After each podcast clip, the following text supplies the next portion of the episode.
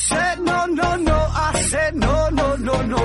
You say take me home, I said no, Perignon. You said no no no, I said no no no no, no no no no.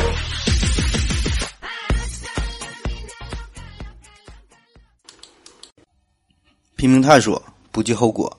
欢迎您收听《思考盒子》。上期节目我们聊了伪科学的事儿，有一些朋友啊就给我留言说，这个聊伪科学居然不讲讲中医，说我太没有诚意了。我觉得吧，这事儿很正常。这个世界杯开赛都这么长时间了，大家天天聊足球、聊世界杯，可是我发现聊了半天，居然没有人提到意大利呢。今天呢，我们聊聊反科学。这个反科学和伪科学听起来呢，这二者还有点像。那他们有什么区别呢？我给你举个例子，你就明白了。比如说呀，我创立了一个教派，叫这个盒子教，要求大家呢脑袋上都都扣一个方形的盒子，天天呢都得吹牛逼，嗯，不让说正经事儿。然后还有一些和其他宗教差不多的一些教义吧。那么这个是这个时候，我组建的这个合之教啊，那就是一个非科学的组织。注意啊，这个是非科学的。那么随着加入这个组织的人员越来越多，我发现，哎，这里边有利可图，我就想办法要变现呐，要挣钱呐。然后我就说了，我们这个组织啊和其他的宗教不一样，我们不一样，我们呢是研究科学的，我们呢是有科学精神的组织。你们给我交钱，我就能给你给你带来好处。比如说，我可以用这个贝叶斯定理呀，给你预测你什么时候能够走桃花运。我能够用这个双生子杨谬，就帮你生一对龙凤胎。那这个时候，我这个组织呢，就成为了一个伪科学的组织。然后再有一天，这个合之教就开始宣称了，就说这个科学都是骗人的，不能相信科学。比如说，不能用这个微波炉，那你用微波炉，你这个胸就变小啊，所以叫微波炉嘛。再比如说，你怀孕的时候啊，你不能再蹭隔壁老王的 WiFi 了，那否则生出来的孩子就像隔壁老王了。那这个时候，这个核子教那就是一个反科学的组织了，就是旗帜鲜明的站在了科学的对立面。当然了，我举的这个例子啊，这个只是一个。呃，便于理解吧，讲了这么一个小故事，其实是十分不严谨的。这个反科学呀，是一个很复杂、很大的这个话题。我今天呢，就试着说一说，希望呢能给大家带来一丁点儿的小的启示。嗯，要说这个反科学呀，这事儿咱还得从这个非科学和科学说起。这个非科学，非科学出现。相当早了，它是远远的早于科学，因为我们的祖先在这个茹毛饮血的时代，最开始认知世界的这个过程中吧，可以说所有的行为它都是一种非科学的。而这个科学是在什么时候出现的呢？这个没有一个十分准确的时间节点。但是爱因斯坦呢有这么一句话说得好，他说呢，这个西方科学的发展是以两个伟大的成就作为基础的，一个呢就是这个古希腊时期哲学家发明的形式逻辑体系。主要的表现呢，就是欧几里得的这个，呃，在他的这个几何当中。另外一个呢，就是在这个文艺复兴时期，就是发现通过系统的实验，可以呢找出一种这个因果关系。那么这句话呢，就是很直接的揭示了科学的两个本质的特征：第一呢，就是强调这种逻辑分析；第二呢，就是强调实证的检验。只有把这二者结合起来，才能得出一种规律性的认知。近代科学的创立，结束了漫长而黑暗的中世纪。那这一时期，嗯，就是正值这个大航海时代的这个兴起呀。然后再加上资本的积累，人们的这个交流啊，也是日益的频繁。同时，这个文艺复兴还有各种人文活动的这个出现，也是启发着民众的思想。那这个时候，这个科学呀，就不只是这个实验室里边的药水，也不只是这个演算纸上的各种符号。这个科学呢？就开始逐渐的渗透到了社会生活当中的每一个角落，这个科学的地位啊，也就开始逐渐的提高。那需要注意的是，就是同时这个非科学的这些社会因素呢，也是仍然存在。比如说这个文学、艺术、宗教、民俗等等这些传统的文化和思想，还有这个政治、经经济呀、军事活动当中的各种经验呐、各种谋略呀，这些呢也是属于非科学的范畴。还有这个生产管理啊，这个医疗活动当中。各种经验哈，这些呢也是属于这个非科学的。甚至说这个科学的发现和这个技术的发明，这个时候就有的需要这种直觉上的这种思维，有的这种这种灵光乍现哈，这些呢也都是属于不能用逻辑分析和实证检验直接处理的这个心理学的过程哈，这些呢都是属于非科学的。那么如此说来，这个科学呀和这个非科学这二者如果都是能一直各司其职，在各自的领域大放异彩的话，那么这个结果真真是极好的。可是现实的情况显然呢就要残酷得多，二者呢总是难免的要交织在一起，剪不断，理还乱。那这个时候就有人要开始反科学了。咱们得先区分两种反科学的形式，一个呢叫做反科学行动，一个呢叫做反科学思想。咱先说说反科学行动，这事儿呢得从宗教说起。这个宗教和科学呀，并不是我们通常认为的那样，这二者不共戴天，这个势不两立的关系。其实他们的关关系呢，十分的微妙。在这个近代科学诞生的初期，宗教可以说是以这种科学的保姆的身份存在着。在中世纪的欧洲，只有教会有能力创办大学、创立医院，呃，组织各种社会活动。那那个时候，这个科学家呢，也是都有着宗教组织的兼职，或者更准确的说，应该是一个神职人员，呃，兼职进行一些科学研究。就比如说这个哥白尼，他呢不仅是一位教士，他呢还是神父。而同时代的这个伽利略呀，还有这个哈维啊等等这些人儿，他们的研究也都离不开教会大学的支持。那有人可能会问了，那同时代的这个布鲁诺怎么这么惨呢？怎么还被烧死了呢？其实当时教会最主要的。打击呢是这个布鲁诺，这个他的这个个人信仰的问题，倒不是说他维护日心说，人家呢也不想这个破坏科学。教会所不能容忍的是对于自己的权威、对于自己的统治地位提出质疑、提出挑战的人。可至于这个科学这事儿，就起码在当当时来说，这个宗教根本就没把科学放在眼里哈，根本呢就没鸟你。那近代科学的萌芽产生之后。嗯，也是正是在这种基督教的庇护之下吧，他呢才是慢慢的成长起来，羽羽翼渐丰。那么这个时候，这个宗教啊就开始察觉到了，哎，这事儿有点不对劲儿了，养虎为患呐。科学构建的自然图景与这个西方主流宗教对自然界的这种权威解释，二者是格格不入。那么就要开始打压了。那那个时候，他咱说了，宗教是居于呃统治地位嘛，他就能够靠着自己的权势对这个科学进行镇压。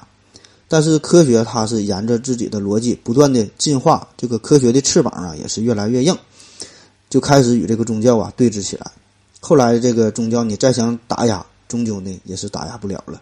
那特别是随着这个科学技术高速发展之后，得到了全世界主流的认同，那这个时候这个宗教啊也就不敢再公开的反对科学了，而是呢争取与这个科学共存，有时呢甚至还会利用一些科学成果。那什么是反科学行动呢？其实呢，就是采用科学之外的力量来打击科学的一种活动。那有的是用这种宗教手段，有的是采用政治的手段，有的它是直接采用暴力的手段。也就是说呀，不并不和你讨论这个科学这个本身的是非对错的问题，就是说你与科学有关，那就干你。从这个日心说提出的小心翼翼，到这个进化论观点提出的顾虑重重。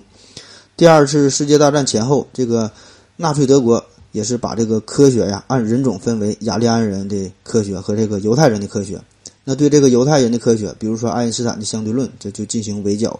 那个时候，这个大批的科学家呢也是流亡到呃美国，到其他的国家，所以这个德国呢也是丧失了呃科学中心的这个地位。那战后，这个美国也是如此，美国呢也是曾经成立了叫非美委员会，对。有这个共产主义思想或者是倾向的这种科学家，也是进行调查，限制他们的活动。而这个苏联呢，也是把这个科学呢按这个阶级划分，嗯，比如说这个相对论呐、量子力学啊这些呢，都被认为是资产阶级的科学，然后呢遭到了批判。而这个李申科，他呢是由于获得了斯大林的支持嘛，而控制了这个整个苏联遗传学界十多年之久。那所有其他的这个遗传遗传学的观点。嗯，基本呢都是受到了政治上的打击。嗯，现在也是在某些这个伊斯兰教的国家，如果要是传播这个进化论或者是其他与呃古兰经不符的理论，也有可能这个遭到这种生命的危险哈。这些呢都是非科学的这个行动。随着现代国家政教分离原则的确立，除了少数的像这种梵蒂冈啊、伊朗啊这样政教合一的国家之外，这个宗教再想直接打压科学，已经呢不再可能。但是宗教的影响力呢依然是存在。这个反科学转而呢由其他的势力的使用，对这个科学进行贬低和丑化，制造反科学的社会气氛。那么再加上小说啊、电影啊、电视啊等等一些文艺作品，把这个科学呢进行妖魔化，就试图在这个公众当中呢制造反科学的风潮。那为什么要反科学？这个背后的目的啊不大一样。嗯，原来呢可能只是这种宗教啊，它是为了维护、为了巩固自己的这个政治统治。那现在看来，呃，特别是在咱们这个宗教信仰不是特别强烈的这个社会哈，个人感觉无非就是一个字儿哈，就是钱呗。那反科学是什么时候出现的呢？当然是我们发现这个科学有着巨大的积极的作用之后，所以呢，人们就觉得有利可图啊。所以，这个非科学的东西就开始披上科学的外衣，招摇撞骗。这呢，就是这个伪科学的出现。而另一方面呢，这个科学带来的巨大的作用，也是大大的侵犯了非科学的利益。就是原来生病了，那都是，呃，找个大仙儿，找个大神儿哈，这个有放血疗法啊，有这个跳大神啊。那你现在不用了，现在都开始吃青霉素了。那原来是这个吃猪腰子、吃驴鞭哈壮阳，那现在不用了，现在是吃伟哥了。所以，这个科学自然的就是抢了非科学的饭碗那么，这个非科学，那人家就不干了哈，那就得开始反科学。所以，你看这个文学家、这个画家、音乐家，同样这些呢，也都是属于非科学的领域。但是呢，他们和这个科学家似乎就没有什么直接的冲突。第一呢，是因为这些玩意儿也好，本质上和这个科学没有什么更多的交集。那想伪装成科学也不爱，也不太可能。另一方面呢，就是这个。科学家也是很难抢这些艺术家的饭碗。那当然了，那是原来。那个现在这个随着技术的发展吧，这个现在人工智能也是越来越强大，这个 AI 呀也是可以开始作画，可以开始作曲了。所以一旦触碰了这个人家的这块蛋糕之后，那么这个艺术家这个艺术圈人家也不干了，所以他们也就开始注意到这个问题。那说的好听点儿。一方面呢是对于人类艺术本质的思索，另一方面呢也是对于人工智能和这个人类的艺术边界的划定的一个考量。但是啊，这个更为现实的一个问题就是，你这帮机器人会不会动了自己的奶酪？会不会让这帮艺术家下岗？注意哈，我前面说的这两个问题也并并不是什么唱高调，这个是隶属于呃反科学思想范围的问题。这个我们放到最后再详细说哈。嗯，接下来呢，我们要分几个方面说一说这个具体的反科学的行为啊。咱们先休息一会儿。我要跟正南去尿尿，你要不要一起去啊？我也要去。哎，风姐，我要跟正南、阿呆一起去尿尿，你要不要一起去啊？好了，喝了口水回来，我们继续聊。那我说了，为了便于理解嘛，我整理了四个方面，说一说比较常见的反科学的一些行为。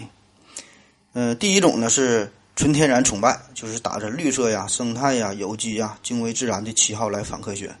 这些词儿啊，也不知道是谁编的，反正听起来呢就是很有煽动性。我们看看，同样是这个科学的话题，那这个数学，呃，我们多数人都是不太感兴趣。然后物理呢，我们就觉得挺高深，基本呢就是带有一种正面的情绪。嗯，无论是这个特斯拉电动车啊，还是各种电子产品呐，嗯，我们都挺喜欢这些东西。但是对于化学呢，呃，我们呢多半呢是一种这个负面、一种这个抵触的情绪。关于这个纯天然崇拜呀，我分析有这么几个原因：一个呢是这个食品安全这方面确实是存在着诸多的问题；第二呢就是这个民众的科学意识的匮乏，以及呢这个个人收入的提高，说白了就是这个人傻钱多呀；第三呢就是商家的这种恶意的炒作和这个渲染，就是把这个纯天然和健康安全挂上钩了。并且呢，整天没完没了的播放各种广告，就但凡一种食品呐，与这个化学要是扯上了关系，就让人感觉哈，几乎这个这东西就和毒药没啥区别了。那人们呢，也是开始愿意为这些自称为纯天然的产品的买单，花更多的钱，而且不只是食品呐，或这个化妆品呐、药品呐，也是如此。这只要是人体摄入的这这些东西，就我们呢就是格外的小心。那么这个商家的这个反科学，呃，具体是怎么做的呢？这个打法啊也是略有不同，一种呢就是直截了当法，这个典型的代表啊就是这个法兰林卡呀，叫我们恨化学。那这种这个脑残的行为，咱就不用过多的解释了。那没有化学，你连这个玻璃瓶子都制造不出来哈，你还拿啥装啊哈？你还装啥呀？那另一种呢，就是更为常见的，就是一种比较委婉的打法。那典型的这个伎俩哈，就是宣称我们绝对不含某某物质。注意哈，这里边的这个某某物质要满足两个性质，一个呢就是虽然你不知道这个东西到底是啥，但是呢，就是嗯这个东西听起来必须得跟化学有关，那这呢那就足够了。咱举一个十分不恰当的例子，比如说这个超市里边摆着两个包装啊、价格啊、品牌都是一模一样的牛奶，只是呢，呃，一个这个上边这个醒目的标注着本品绝对不含氯化钠，另外一个呢啥也没写。那么多数人哈，我想啊都会选择前者，就是这个不含氯化钠这个。那听咱节目的朋友，可能多数人会觉得这个很搞笑、很无聊啊。这个例子，这个牛奶里边本来就不含氯化钠呀，这个没听说谁喝牛奶还喜欢喝这个咸口的。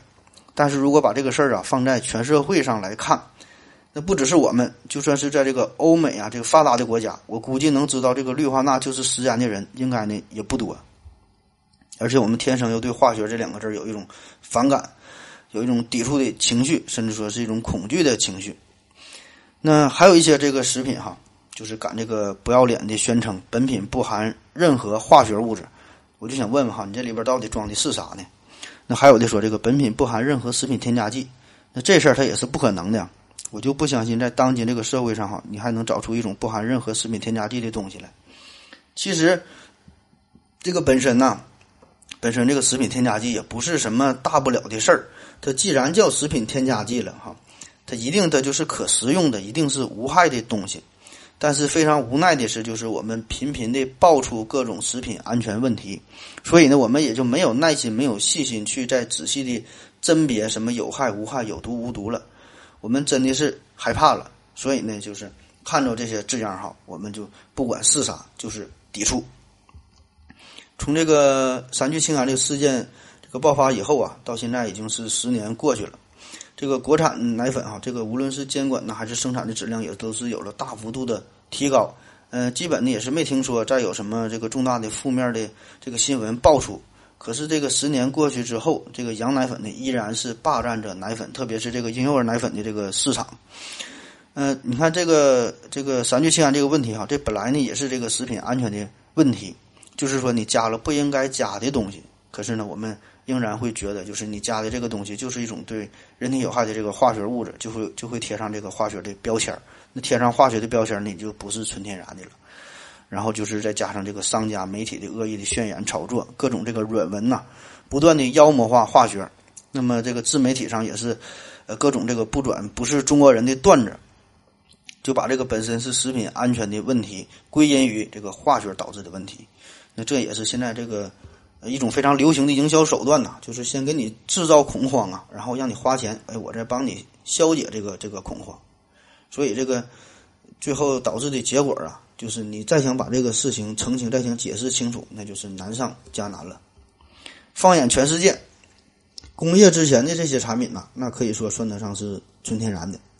那如果单纯是看我国的话，我估计啊，这个半个多世纪之前，那个时候咱们的产品应该是纯天然的。那时候吃饭他都吃不饱。那现在呢，咱们是这个吃了几天饱饭之后，就开始呢想吃出点花花了，就追求所谓的高品质。那要说纯天然，我我敢说哈，现在它没有什么是纯天然的东西了，它没有什么东西它是不经过加工处理的。你就连喝的这个水呀，那也是在这个水厂里边它也是净化过的。这种反科学的情绪。本质上呢，就是一种科技恐惧心理的一种表现，就是那些化学成分到底是什么，到底有没有害，我们呢都不知道。所以呢，最最安全的办法，就是在我有购买能力的情况下，我有选择余地的情况下，那我呢，我就不买你这个东西呗。化学啊，其实呢是和我们的这个生活是息息相关的。这个生命化学、环境化学、材料化学、食品化学、日用品化学，可以说离开了化学就没有我们现在生活的这个世界。那现在之所以有些人这个谈化学色变，主要就是因为这个的这个伪劣的食品和这个用品这个带来的哈，给我们害得不轻。所以这些东西并不是化学本身的错误，这个是道德和法律层面的问题。所以这个必须要分得清楚才行。而且这个纯天然崇拜者呢，也并没有足够的证据就表明传统手工方法制作的食品就更加健康、更加安全。更多的呢只是一种这个心理安慰罢了。想一想哈，我们的这个粮食的这个产量啊，这个亩产为什么能够提高？从这个建国初期，亩产也就是五六百斤，然后到这个突破千斤，再到现在这一千五六百斤也是常事，甚至有突破两千斤的。这一方面呢，是因为这个水稻杂交哈各种先进的技术；另一方面呢，就是这个化肥和农药的使用。这个现在没听说这个谁种地哈不用化肥和农药的，所以这些东西它显然也不是纯天然的产品，但是你还得吃饭呢。所以这个人感觉呀。相当一部分这个所谓的纯天然的产品，实际上和普通的这个产品呢也是没有什么区别。那你想一想，这个真要是这个传统这个手手工方法制作的所谓的纯天然的产品，它在这个货架子上摆了几个月，摆了这个一年半年的，它不腐烂也不变质，这可能吗？哈，那不用问了，这里边保证是放了防腐剂啊，还有什么这个全植物化妆品，这个说叫绝对无添加。那你可以把这个说明书这个打开看一看，你看它这里边都用了什么植物，那你就自己整点呗，然后捣碎，你闻闻那是啥味儿，和你这买的东西那一样吗？还有什么深海泥呀、火山灰呀？这个深海和火山呐，那这咱是没没去过哈，但我小时候抓过泥鳅鱼，我还记着哈，就是用手啊抓一把这个大黑泥，你就闻闻那是啥味儿，特别是你这个就手指甲里边沾了这个黑泥，你洗都洗不掉，那味儿哈挥之不去的。你看你要说纯天然，这这才叫纯天然的。还有一种观点，就是说这个，呃，现代工业文明的到来呀，就是破坏了这个原本的大自然的环境，打破了原来人类的生存模式，所以呢，我们就要抵制科学，我们要敬畏大自然，要保持原生态。那这个事儿哈，咱们就经常把这个大自然比喻成伟大的母亲呐，我们要感恩呐，我们要保护地球，我们要保护自然，我们要保护母亲。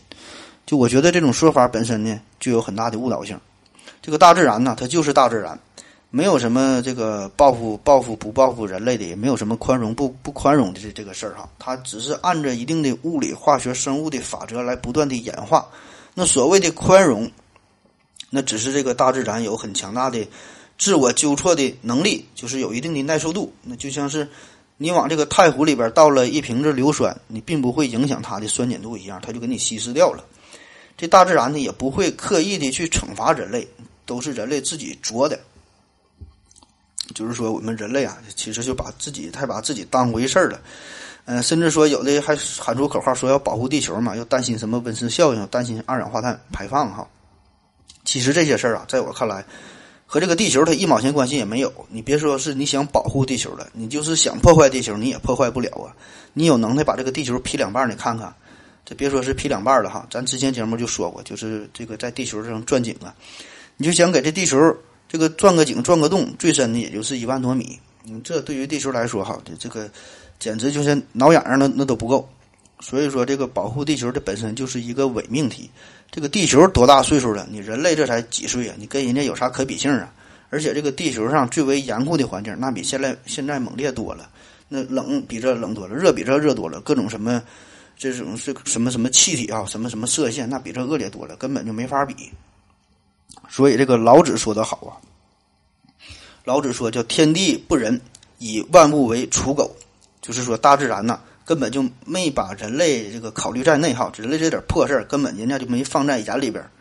这个万物为刍狗哈，就是刍狗是啥呢？刍狗就是古代祭祀的时候用草扎成的一个狗，就用完就扔了哈，根本就是不值得一提的事儿。就是说人类其实就是为了自己这点事儿，为了自己的生存。然后呢，才考虑到什么又是地球啊，又是环境的，跟人有啥关系？所以说，这保护环境、敬畏大自然，这些都是扯淡而已，都是人类的私心罢了。你真要是说想保护自然、保护原生态、维持这种自然的这这种环境，那你活着那都多余啊！你这个钻木取火，那你还破坏这个森林呢？所以这个。这个科学本身与这个大自然，它也并不冲突。你要说冲突，那是人类自我的生存的问题，那是你人类存在的一个哲学的问题。就是说，人类为什么存在？这个人类的目的是什么？这个科学给我们带来什么？这是你人类自己需要反思的。而至于这个科学本身，人家就是科学，就是一种工具而已。嗯，第二个大的方面，嗯，就第二种反科学的表现哈，就是说强调科学不是万能的。进而呢，就想否定科学。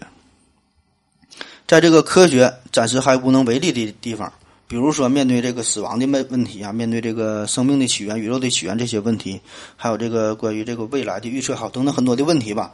那这些时候，这个科学是无能为力的，所以呢，这个时候这个非科学就会以以一种这个救世主的面目，以一种这个预预测未来大师的身份就出现了，然后信心满满的嘲笑科学的无能。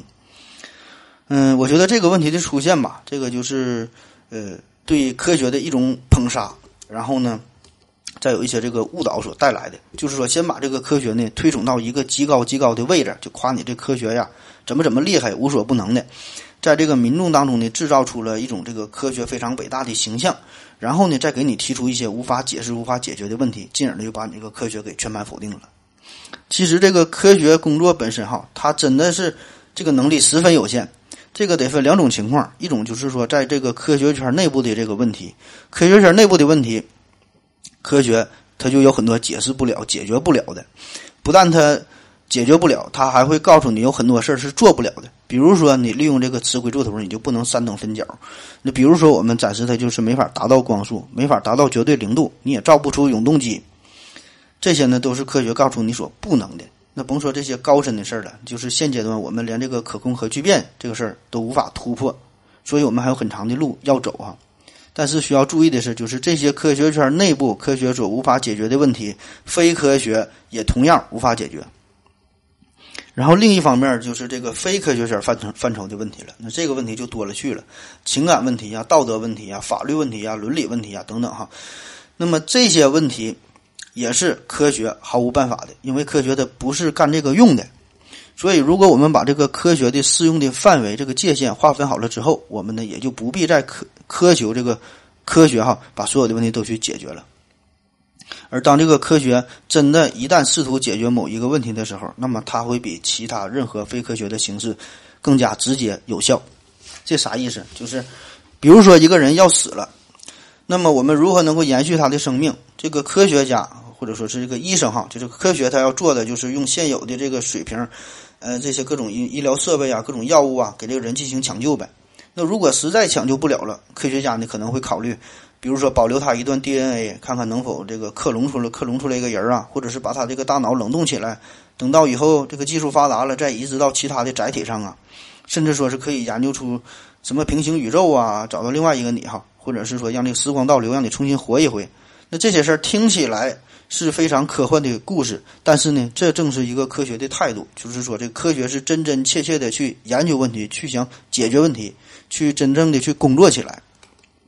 而这个神学他怎么做的呢？神学他就会告诉你哈，你放心的去吧，上帝在召唤着你，天堂在等着你。那这一句话哈，这事儿他就解决了。那如果真的把这种方式也看作是一种能够解决问题的方法。那么确实哈，那那你这个确实比这个科学高明多了，你这个啥都能解决哈，就用嘴叭叭呗。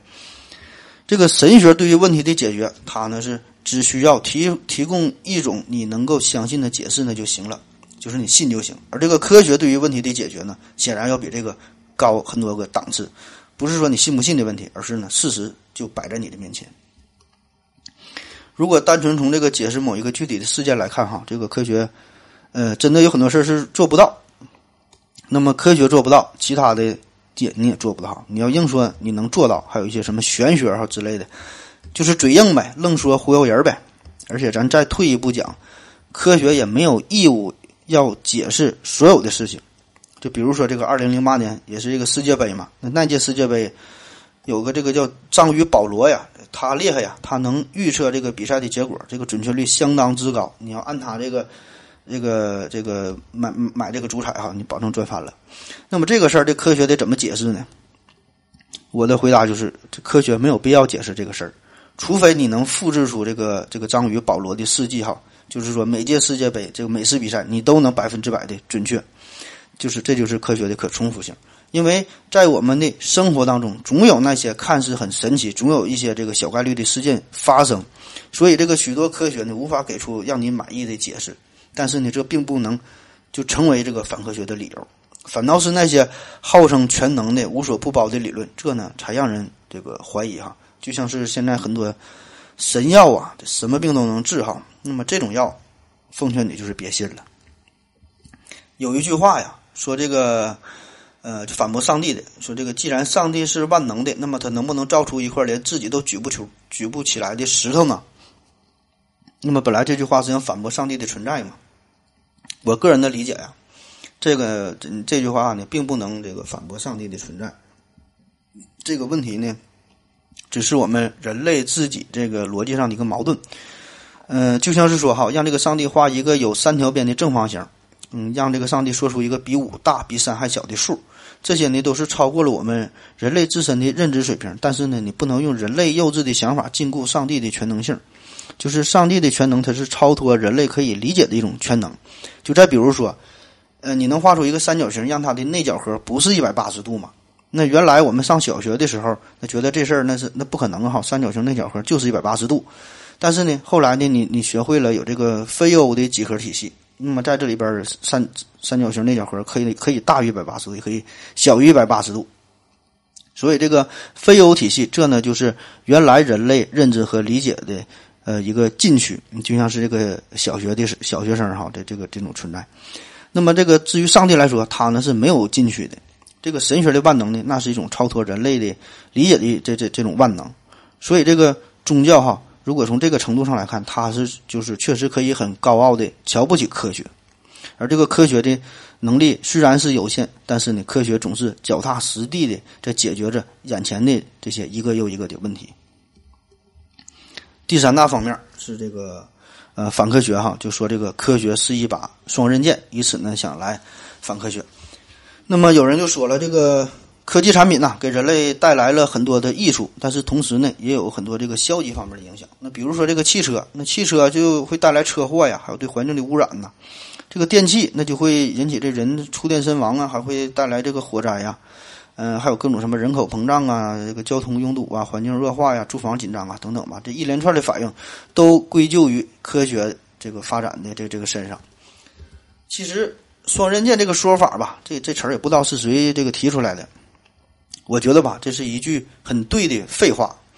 那不只是这个科学呀，这个其他的很多的学科都可以说是一把双刃剑。好，就有多很多词儿都是被这个媒体啊这个放大之后就给滥用了。就不什么双刃剑呐，嗯，达摩克里斯事件呐，还有什么罗生门呐，就媒体媒体一旦学会了，也不管啥意思，张嘴就说。那你说这个科学是一把双刃剑，那不假。那既然是一把剑呗，哈，它剑它就是杀人的呗，它就是一个工具啊。那不仅仅是科技，那任何任何文化现象都有正反两方面，法律、民俗、道德、政治，哈，它都是双刃剑。那有受益的，那就有这个呃受害的一方。重点呢不在于剑，而在于耍剑的人，看你怎么耍，怎么用。刀它是能杀人，哈，剑能杀人，它也能捕猎呀。也能带来好处，所以我觉得这个科学它是一把双刃剑，这个是一种就是看似很客观公正的说法，那实际上呢就是在和稀泥，就是那一种反科学的行为。那咱上学时候都都学过呀，有主要矛盾和次要矛盾，还有这个矛盾的主要方面和次要方面。所以就算是双刃剑，那么这把这个双刃剑两边的这个刃呢，也不是一边宽，也不是一边长，也不是一边快，它也不是一个完全对称的双刃剑。咱就举一个例子，比如说这个这核武器，那核武器这绝对是属于科学的这个产物了。那怎么评价这个核武器呢？那保证是有积极的一面和有消极的一面的。那不管你怎么评论，起码是在这个二战之后，就是多个国家都掌握了核武器的这个技术之后，那么各个国家之间呢，就是达到了一种互相制约的一种状态哈，一种平衡。那谁也不敢的贸然的就发动大规模的战争。而且这个科技带来的结果，这个武器越来越精准，伤及无辜的可能性呢也是越来越小。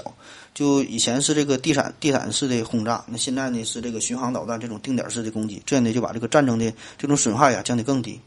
所以说这个问题的根本呢，并不在于科学本身，而是呢在于人性本身。你要想打架，那你怎么都能打，你捡块砖头也能把人给拍死，对吧？所以这个科学只是给人类提供了更多的选择的机会，那就看你怎么用这个事儿。再比如说这个。这个工业发展哈，确实是导致了生态环境的破坏。但是你咱从另一个角度来看，那你这个新的农业技术的发展，单产可以提高，这样呢，我们还可以这个节约耕地、退耕还林，这呢也也算是对这个环境的一种保护了，对吧？那就看你怎么说呗。那面对这个科学的负面的作用，我们呢不是要禁止科学，而是呢，呃，要这个响应想出这个一些这个相应的对策，好一些办法去解决。不是说你禁止使用汽车、使用电器，而是呢，你这个要设计出更为合理的交通的规则，呃，规范这个更安全的这个用电的这种这种流程哈。这呢是我们应该去做的。第四大方面呢，就是关于嗯公众心理方面的。这个反科学呀，还会以一种科学的呃这种面目出现在公众的面前，然后呢弄虚作假，玷污科学的名声。嗯，当然了，这个科学圈内部啊也是经常不争气，就各种造假、腐败、潜规则，各种这个破事也是层出不穷。这个科学以及科学家的这个道德问题呢，也是频繁的引起社会普遍的关注。所以，这种本来是少数科学人员自身道德、自身品质的问题，就会上升到民众对整个科学的反感，甚至是一种抵触的情绪。就比如说，你本来喜欢一个歌手，可是呢，他这个酒驾撞人了，那么从此之后，你就开始讨厌这个这个歌手的歌了。那其实他的这个音乐的作品和他这个人品，他并没有什么直接的关系。那反科学也是如此，这种反科学的运动呢，还会具有呃非常大的一种盲目性。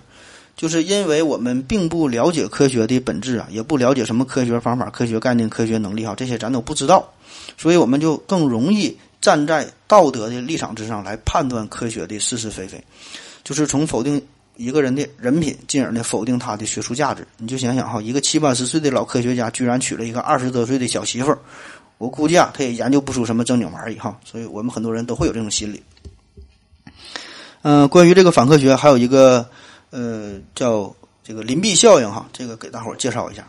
邻避效应，邻呢就是邻居的邻，避呢就是躲避的避，就是指啊这个居民因担心建设的项目，特别是一些比如说垃圾场啊、核电站呐、殡仪馆呐、医院哈这些场所，呃，会对自己的身体健康啊，会对这个环境质量呢带来很多的影响，从而呢就是激发了人们的一种情绪，就是滋生了你建这些东西不要建在咱家后院的这这种心理。其实这种心理啊。可以说是完全可以理解的，就是谁也不愿意自己家就挨着厕所，那特别是早期的工厂也没有什么安全性可言，嗯，高污染事故多，对周围的环境特确实是有很大的危害。但是这个邻避运动哈，邻避效应，它发展到今天呢，已经是开始走向了一种非理性的地步。就比如说这个担心这个辐射，所以很多人就抵制在自己的小区附近，呃，建立这种手机基站。可是，如果这个小区这种手这个手机信号要还是不好，出现了问题，这居民呢肯定呢又是要骂娘。所以这部分人的心理的就是说，一方面你得保证我这个手机信号必须满格，必须强；另一方面，这个基站你必须得离我还得远点哈，还不能辐射我，就是这么矛盾。就比如说这个前一阵子我闹得挺火的这个叫 PX 项目，啥叫 PX 啊？这是一个缩写，中文名呢叫做对二甲苯。呃，这个是化学生产当中吧，就非常重要的一种原料，就咱们做衣服啊、染料啊、农药啊，都都用得上这种东西，对二甲苯。那比较有名的有个一个事件是这个厦门的 PX 这个项目事件，二零零七年的时候，厦门呢要在海沧区，呃，计划建一个年产八十万吨的对二甲苯的一个化工厂，然后这个事儿呢就遭到了当地市民的强烈反对。最后呢，就是真是停工了，然后这厂子就是呃迁到了漳州古雷这个地方。然后这个事儿啊也巧，就是搬到古雷这个地方之后，两年之内连续发生了两起特大的爆炸事件哈。其实这个 PX 项目的事儿啊本身没有什么可怕的，就是有害确实是有害，但是。无论是从这个危险标记啊、健康危害性啊、这个毒理学的资料啊，还有是什么职业灾害防护等等这些标准之下，你就比较来看，这个 PX 并不属于什么高危高毒的产品。可是呢，本来人们对这个化工厂呢就是没有什么好感，你再加上这两次大爆炸，那这回这个 PX 项目可以说就是，呃，老鼠过街，人人喊打了。甚至呢，人们后来就是喊出了让这个 PX 滚出昆明哈，就是这类的口号。你看，就是这个口口号喊的喊的好啊，非常的简单，非常的富有煽动性，所以这就把这个科技成果直接就给妖魔化。那么在此之后，这这个专家呀，你再怎么苦口婆心的解释哈，都显得十分的苍白无力，反而呢让人觉得哈，你这个是欲盖弥彰。所以这个邻避运动呢，也就成了反科学思想的一个火山口，宣泄着人们对于科学的一种恐惧。所以这个事儿得怎么解决呢？一方面就是说关于这个城市规划和这个布局的考量，另一方面呢就是对于民众科学素养的一个提升，还有这个政府公信度的一个重建。说实话哈，我也是真想，呃，就保持一种客观冷静的态度哈，从这个科学的角度说说这个 P X 什么什么化学机理啊，什么什么毒理作用啊，然后从这个地理学，从这个城市规划的角度啊，聊一聊这个化工厂的选址哈等等这些问题。但是哈，我也不是这方面的专家，而且更重要的是，就是这一次次的各种各样的负面的新闻，再加上个别部门这种脑残的行为，我只能说哈，你声称这东西是安全的、无毒的，你这个三天两头爆炸咱也受不了。那你说这玩意儿是安全无毒的，那你就把这东西建你家门口吧哈，哪专家说的你就建建在专家门口吧，这个真是没有办法啊。再比如说这个核电站这事儿。咱也不知道这东西具体是怎么回事哈，什么原理？反正咱一说核电站，基本的就能想到两两个事儿，一个呢就是广岛和长崎的原子弹的爆炸，一个呢就是这个前一阵这个日本福岛的核电站核电站的事故，它没有什么这个正面的印象。所以说这些项目到底是否安全，这个是第一层的这个问题。第二个层面就是说，如何你让民众相信你这个东西是安全的，是没有问题的。这个是第二层面哈。第三个层面就是说的，还要避免由这个邻避效应带来的进一步的这种反科学情绪的扩大化。这个呢，也是一个重要的问题。希望啊，有关部门你就长点心吧。好了，歇一会儿。我要跟正南去尿尿，你要不要一起去啊？我也要去。哎，风姐。我要跟正南、阿呆一起去尿尿，你要不要一起去啊？好了，尿了个尿回来，我们继续聊。嗯，我们说一说最后一个大的方面，叫做反科学思想。这个得好好说一下。那听这个词儿，反科学思想好像不是什么好词儿，但是呢，反科学思想却是我们人类思想当中一个非常重要的组成部分。个人感觉呀，这个词儿起码是一个中性偏于褒义的词儿。反科学思想，它反的是啥呢？它并不是反科学，它是要反的是这个唯科学主义。唯科学主义啊，这个就不是一个什么好词儿了。它呢是把这个科学呀过度的拔高，把这个自然科学看作是文化当中这个价值最高的一个部分，就认为这个科学呀这是万能的，这就是显然这就是过分的夸大了科学的能力嘛。所以这个唯科学主义从一开始出现就遭到了许多人文学者的反对。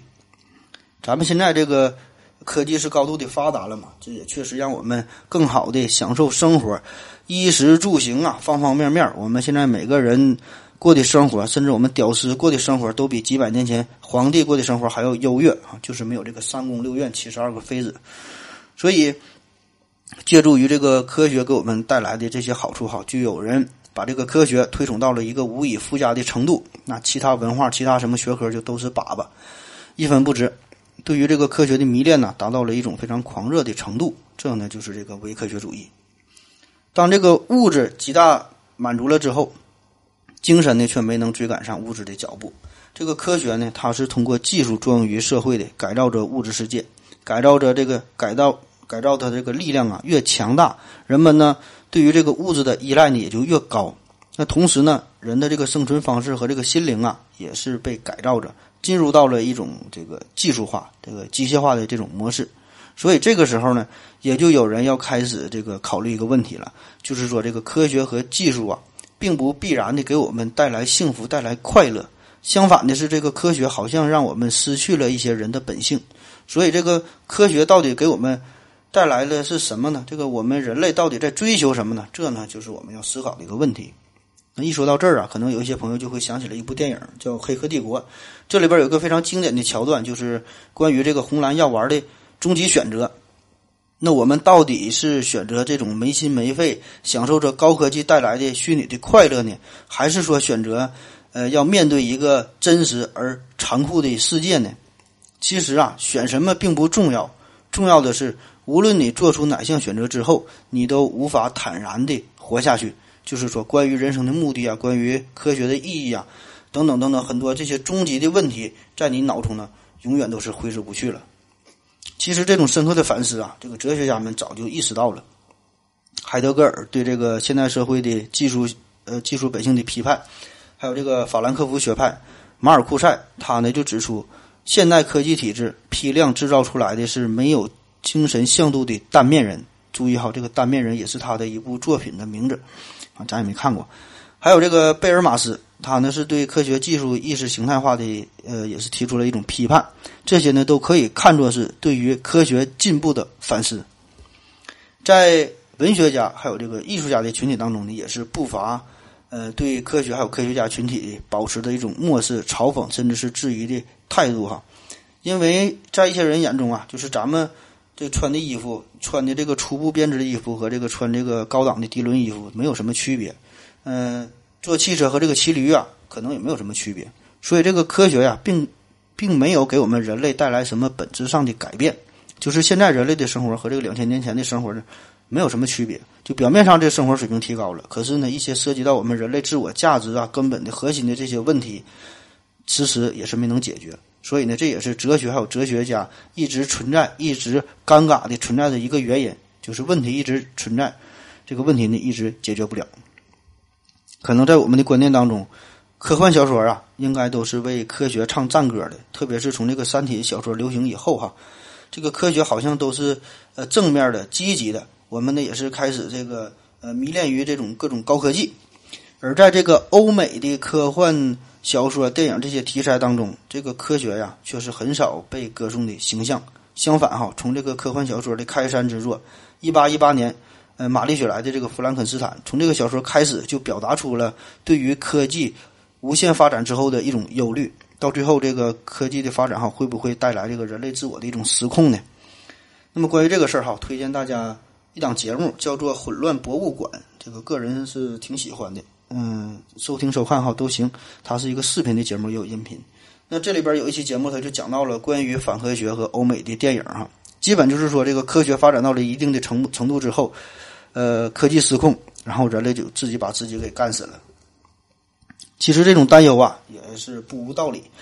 从上世纪中叶，这个科学技术的负面效应就是已经已经逐渐的显现出来。从这个原子弹的爆炸呀，到这个全球性的环境污染呐，从这个生态环境的破坏到能源危机呀，这些呢都不得不让我们考虑一下，这个科学究竟是给我们人类带来了些什么？这个科学是否在本质上就必然是？促进人类的进步，是否呢会，呃，最后达到一种这个失控的局面？人类呢是否有权利对于这个自然呢进行无限的剥夺与改造？哈，等等，这也引起我们一系列的思考。所以这些呀都是反科学思想，呃，给我们提供的，就是让我们要重新的审视与考虑一下，呃，让我们重新确立一下人、自然、科学这些呢到底是一种什么关系？所以，这个反科学思想，它并不是说的要取消科学，或者是与这个科学为敌，它呢是要展示出这个人们对于科学技术这个行业哈，关于这个伦理的一个高标准的一种呼唤，就是时刻让我们保持着一种理性的态度来看待科学，这呢是这个反科学思想的意义所在。有很多事儿吧，就我们都容易，呃，喜欢走极端，就是。可以把这个伪科学和这个反科学呀，也可以看作是对于科学的两种态度。那么这个伪科学的态度呢，就是把这个科学看作是一个万能的天使，还有一个极端；而这个反科学的极端呢，就是把这个科学看作是一种万恶的魔鬼。那实际上呢，绝大部分我们这些吃瓜群众啊，都是位于广阔的这个中间地带。所以我觉得吧，关于科学、关于科科普这个事儿哈，我们有太长太长的路要走了。那一些人看似保持着中庸。那他呢，是在探究了极左极右之后，达到的一种审慎独立的状态。那一些人看似呢保持着中庸，他呢只是不知道应该如何选择，呃，最后呢是呃没有办法哈，带来的是一种这个盲从与彷徨的态度。伽利略曾经说过呀，圣经可以告诉我们怎样上天堂，但是呢不能告诉我们天体怎样运行。呃，教皇保罗二世则说，科学可以告诉我们。天体怎样运行，却不能告诉我们怎样上天堂。我也不知道这两句话什么意思啊，反正是感觉挺牛逼的。最后就念了一下：人类一边满怀憧憬的这个幻想着未来，一边呢是惶惶不安的担心科学的失控。科学的发展呢是远远超越了人类身体的进化和我们大脑的想象。人文社会当中啊，那些法律、伦理、道德，也许呢只是人类为了自我生存构建的一套又一套的普世法则。本来呀，与这个科学呢，并没有什么太大的关系。但是从这个，呃，避孕呐，从这个堕胎呀，再到后来什么克隆啊、器官移植好等等这些很多技术的出现，那么这些问题呢，就不得不让我们重新审视一下自我，这个科学的边际到底在哪儿？哈，人类的未来又是何去何从呢？好了，今天节目就是这样吧。下个月的今天，也就是七月二十四号，是我们思考盒子这档节目的两周岁生日，就是开播两年了。然后要做一期答听友问的特别节目，那有什么有什么感兴趣的问题哈，可以给我留言。嗯，有两种方式提问，一种呢就是直接在本期这个栏目中留言就行；另外一种呢，就是可以利用喜马拉雅平台这个私信呐，私信给我发私信问提问题也行。呃，我呢是知无不言，言无不尽。那就算是我不知道呢，我也能给你编出一个答案。好了，感感谢大家伙的收听哈，谢谢大家，再见。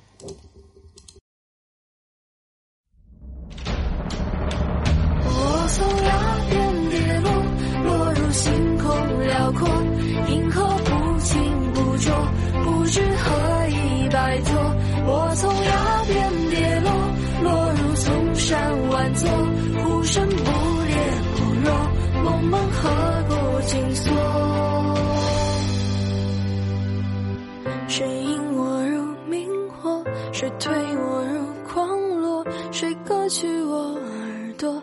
谁将我一生锁？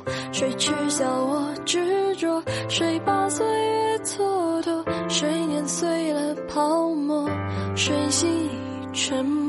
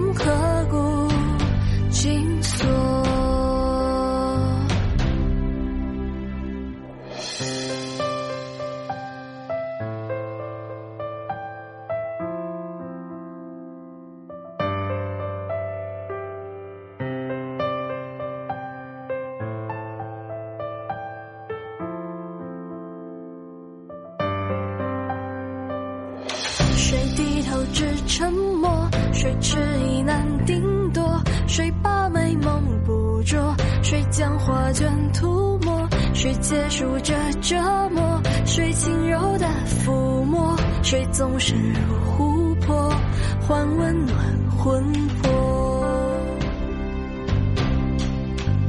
我从崖边